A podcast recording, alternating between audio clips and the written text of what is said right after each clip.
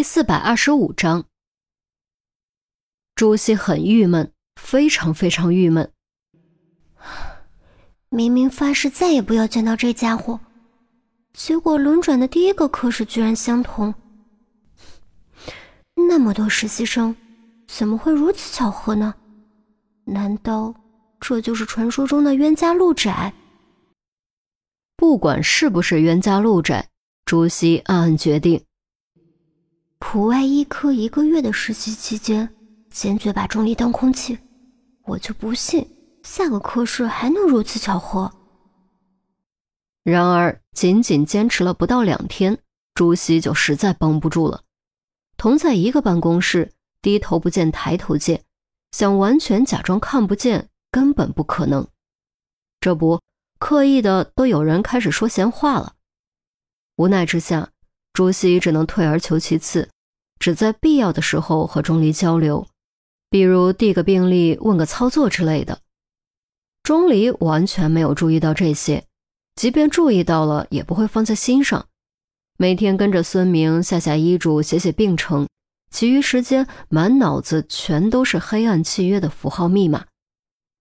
实习第三天，孙明排了一台手术，腹股沟直疝修补。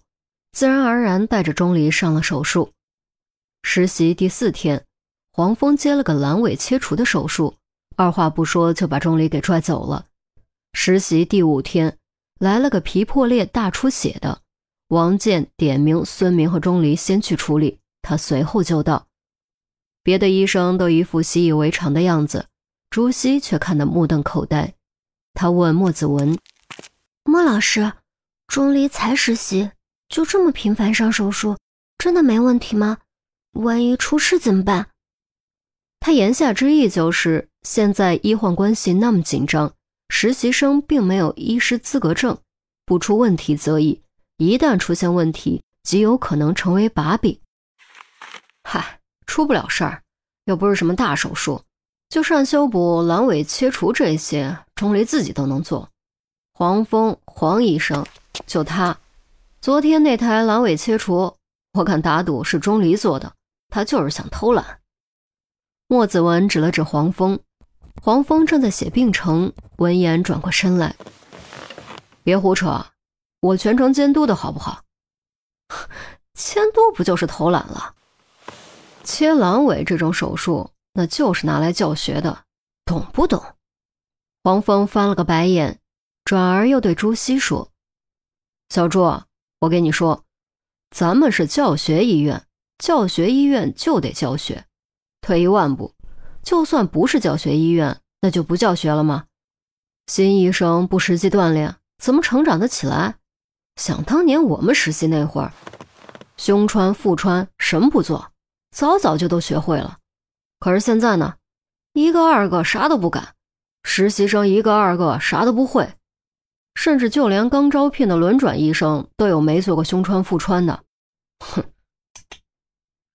莫子文也叹了口气：“唉，只要上级医生监督，教学是必须的。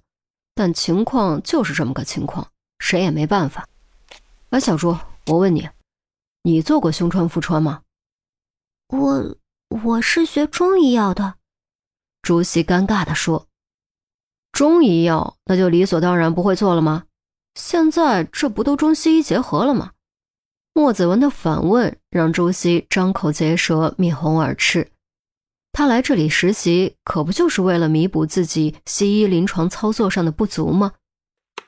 这些都是基础技能，以后遇到急需胸穿、腹穿的病人，你能说你是学中医药的，所以不会没法救人吗？所以你得学。既然你到了我们这儿，我们就得对你负责。下次如果有需要的病人，我带着你做。”莫子文郑重地说。朱熹心中感动，他就怕遇到那种啥都不教就让他跑跑腿、填填单子的老师。莫子文能对他说出这番话，并承诺教他，说明莫子文是个有责任心的好医生。谁料，便在这时，黄蜂突然开口：“啊！”孙明那边好像有个需要腹穿引流的，不过好像已经被钟离给做了。于是乎，朱熹更郁闷了。不是说现在的实习生这也不会那也不会吗？怎么钟离就好像啥啥都会呢？都是名校，我和他的差距怎么这么大？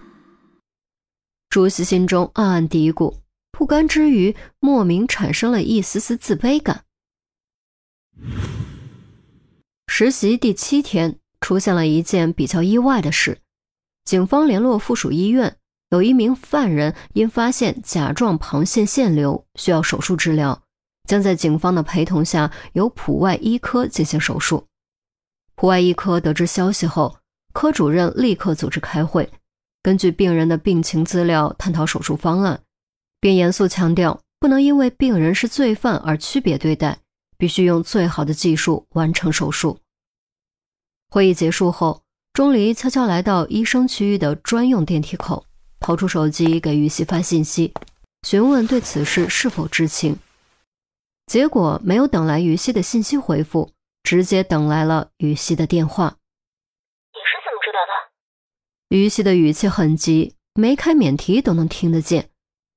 你忘了我在普外科，甲状腺手术就是普外负责的。该死的，怎么这么巧？于西有点气急败坏。怎么了？钟离立刻发觉于西的反应不太对劲，于西压低声音道：“哎，我跟你说，这个犯人不是一般的犯人，是杀人犯，心狠手辣，毫无人性。据说他当时杀人之后，把松果体掏出来吃掉了。总之，非常非常危险。”吃松果体，钟离着实吃了一惊，果然天下之大，什么样的变态都有。反正你千万小心，能别接近他就别接近他。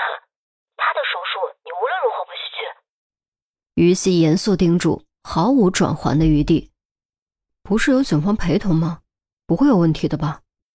钟离觉得于西似乎有点多虑，换句话说就是关心则乱。于西咬咬牙，坚决地说：“理论上没有，但我不许你去，绝对不许，听到没有？”钟离沉默了，不知道该如何回答。哎，算我求你了于西语气放软，哀求地说：“好吧。”钟离终于点头答应。那好，就这样。有什么情况随时告诉我。真姐催我了。于西说完，挂断电话。钟离捏着手机，半晌无语。于西的反应怎么会这么大呢？真的只是关心则乱吗？还是女人的直觉？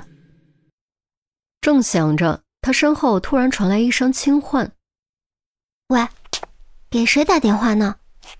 钟离吓了一跳，赶紧转过身，这才发现是朱熹。他正站在拐角，用狐疑的目光看着钟离。“哦，没事，有事吗？”钟离将手机揣进兜里。“孙老师满世界找你呢。”“找我？又干嘛？”钟离立刻露出警惕之色。这几天他被各种抓苦力，都快忙疯了。还能干嘛？准备手术呗。主任把手术给了王老师这组，王老师是孙老师的上级，孙老师是你的上级，不找你找谁？朱熹说完，转身就走，心中愤愤不平。多好的手术参与机会，怎么又让钟离占了便宜呢？钟离当场呆住。这一切未免也太过巧合了吧？到底该怎么办？去还是不去？